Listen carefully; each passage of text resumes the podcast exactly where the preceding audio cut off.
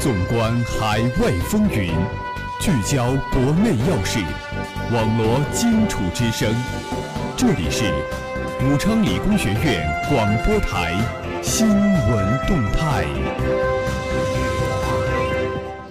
亲爱的听众朋友们，大家中午好，这里是梅南之声广播电台，在每天中午为你准时带来的新闻动态栏目，我是主持人李媛媛，我是主持人鲁维硕。今天是二零一七年二月二十三号，星期四。历史上的今天，一九九八年二月二十三号，周恩来诞辰一百周年纪念大会在北京人民大会堂隆重举行。下面进入今天的新闻三百秒。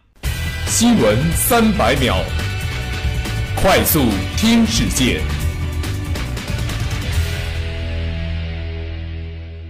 中新社北京二月二十一日电。丝路铺上金砖，外交热点彰显中国担当。中新网二月二十一号电，据教育部网站消息，教育部二十一号举行新闻发布会，介绍二零一七年全国青少年校园足球工作计划。中新网二月二十一日电，据国家文物局网站消息，国家文物局日前发布《国家文物事业发展“十三五”规划》。新华社北京二月二十号电。近日，中共中央办公厅、国务院办公厅印发了关于加强乡镇政府服务能力建设的意见。央广网北京二月二十日消息：二月十九日至二十日，环境保护局部长陈洁宁赴河北省保定市开展二零一七年第一季度空气质量专项督查。中新网二月二十一号电综合消息：今日北京多个地区迎来降雪天气，预计降雪过程将持续至半夜。中新网二月二十一日电，据美媒报道，当地时间二十日是美国总统特朗普上任满一个月的日子。美国各地数以千计的抗议者在总统日这一天举行反对特朗普的集会。中新网二月二十一号电，据外媒报道，美国总统特朗普任命麦马斯特担任国家安全顾问。中新社莫斯科二月二十日电，当地时间二十日，俄罗斯外交部证实。俄常驻联合国代表丘尔金当天在纽约去世。新华网北京二月二十一号电，二月二十号，科技部基础研究司与科技部高技术研究发展中心联合召开解读会，发布二零一六年度中国科学十大进展评选结果。新华社北京二月二十一日电，法国总理卡泽纳夫和意大利总统马塔雷拉同一天抵达中国，分别展开访华行程。新华社马尼拉二月二十号电，菲律宾总统杜特尔特二十号在马尼拉会见中联部部长宋涛。央视网消息，当地时间二十日开始，伊朗伊斯兰革命卫队在伊朗中部举行为期三天的大规模军事演习。中新网二月二十一号电，二零一七年全国防灾减灾救灾工作会议在北京召开。中新网北京二月二十一日电，北京动批即将成为历史，根据规划。今年年底前，冻批将全面完全瓦解。交通部近日对十四家班轮公司违规经营行为实施了累计两百三十九万元的行政罚款，并对其中违法违规情节严重的八家班轮公司进行了约谈。中新网二月二十一日电，国务院安全生产委员会印发《二零一七年安全生产工作要点》的通知。联合国警告，南苏丹部分地区陷入饥荒，超四成人口急需援助。中新网二月二十一日电，商务部部长高虎城今天表示，中美经贸关系你中有我，我中有你，无论美国对华政策如何变化，中美经贸关系最终还是要回到互利共赢的轨道上来。中新网二月二十一号电，据外媒报道，德国欲出台新规，允许查看难民手机，以验证其身份。热点聚焦，聚焦热点。下面让我们一起关注国际新闻。联合国警告，南苏丹部分地区陷入饥荒，超四成人口急需救援。中新社联合国二月二十日电，联合国粮食及农业组织、儿童基金会和世界粮食计划署三家机构二十日共同发布警报，称。南苏丹部分地区目前进入饥荒状态，约十万人面临饥饿，另有一百万人处于饥荒边缘。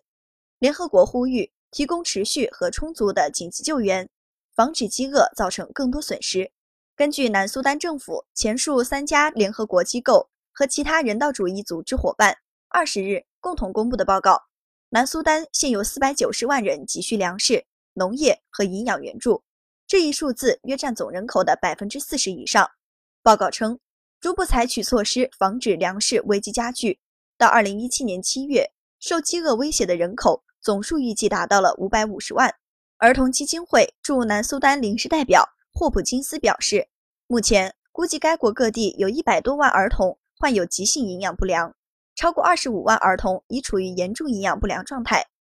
粮食组织抗灾问题高级战略顾问卢索说，联合国机构敦促国际社会采取必要行动，确保遭受饥饿以及面临饥饿威胁的南苏丹人民顺利获得人道主义救援。同时，必须加大对最弱群体的援助力度，以防止饥荒进一步蔓延。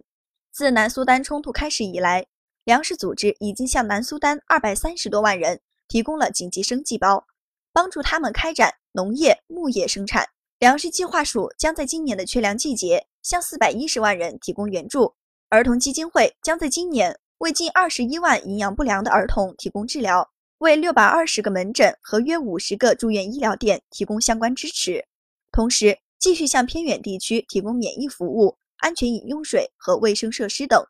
但粮食计划署国家主任鲁马表示，如果南苏丹的安全局势得不到实质性改变，那么更多的南苏丹人民很难得到援助。下面让我们来共同关注今天的国内新闻。最高法进一步建立健全冤假错案防范和纠正机制。新华社北京二月二十一号电，最高人民法院二十一号发布实施意见，提出将积极构建以审判为中心的刑事诉讼格局，健全落实证据裁判、非法证据排除、疑罪从无等法律原则的法律制度，推动建立健全冤假错案的有效防范和及时纠正机制。最高人民法院审判委员会委员戴长林在二十一号举行的最高人民法院关于全面推进以审判为中心的刑事制度改革实施意见新闻发布会上表示，审判是刑事中决定被告人罪责刑问题的决定性环节。推进以审判为中心的诉讼制度改革底线标准就是要切实防范冤假错案。根据实施意见，人民法院应当坚持证据裁判原则，认定案件事实必须以证据为根据。坚持非法证据排除原则，不得强迫任何人证实自己有罪；坚持疑罪从无原则，认定被告人有罪必须达到犯罪事实清楚、证据确实、充分的证明标准；坚持程序公正原则，通过法庭审判的程序公正，实现案件审判的实体公正。反思目前发现和纠正的冤假错案，除了有罪推定等错误司法观念尚未根除外，深层次的原因还在于一些关键性的诉讼制度未能落到实处。戴长林表示，实施意见致力于解决制约公正审判的制度难题，有助于推动在诉讼过程中抓源头、重制约、守底线，从根本上解决司法实践中起点错、跟着错、错到底的问题。下面让我们去关注校园新闻：武昌理工一学子入围全国向上向善好青年候选人。中南在线二月二十日消息，日前由共青团中央主办的。二零一七年全国向上向善好青年推选活动选举人名单公布，武昌理工学院城市建设学院大三学生、武汉人人有图科技有限公司总经理吕建国成功入围，全国仅三百四十二人上榜。全国向上向善好青年推举活动由共青团中央主办，活动旨在深入贯彻落实习近平总书记关于青少年培育和践行。社会主义核心价值观的系统重要论述和要求，充分发挥青年典型的示范引领作用，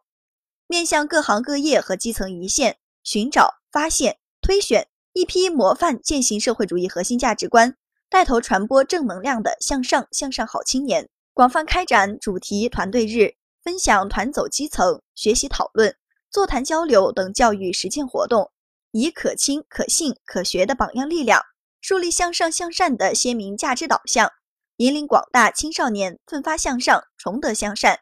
推动全社会形成培育和践行社会主义核心价值观的良好局面。二零一七年全国向上向善好青年推选活动自一月五日启动以来，社会各界广泛关注，广大青年踊跃参与。吕建国是武昌理工学院城市建设学院土木幺四零二班的学生。他凭借“人人有图”创业项目成功入围二零一七年全国向上向善好青年选举人。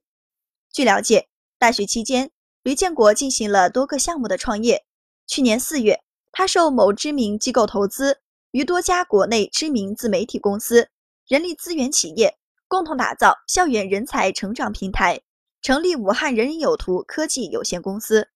由该公司研发的 APP 项目上线运营。包括校园兼职、成长讲座、校园公益活动、职前培训、实习生等板块，累计使用累计使用用户已超过了三万人，并保持持续增长趋势。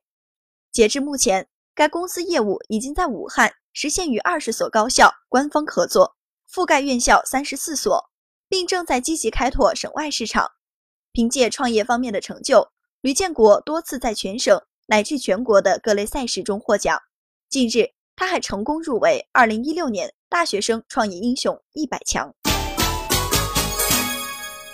下面让我们来共同关注今天的校园新闻。武昌理工学院校党委慰问困难党员送去慰问金。根据省委高校工委工作要求，为进一步加强党内接力关怀帮扶，增强党组织的吸引力、凝聚力、影响力，充分体现党对生活困难党员、老党员的关怀和温暖。武昌理工学院校党委扎实做好送温暖、献爱心活动。二月十七号，武昌理工学院党委书记涂方建、纪委书记林娟还专门为困难教职工党员和学生党员送去慰问金。据了解，此次慰问金除了省高校工委下拨的慰问困难党员资金外，校党委还从学校党费开支了部分党费，用于慰问生活困难党员。经校党委组织部对困难党员情况进行了摸底。经各学院党总支申报，共确定了十名受慰问的困难党员，包括五名教职工党员和五名学生党员。该校商学院学生党员孟艳同志家住湖北省十堰市，家中爷爷腿脚不便，有高血压，常年需要服药；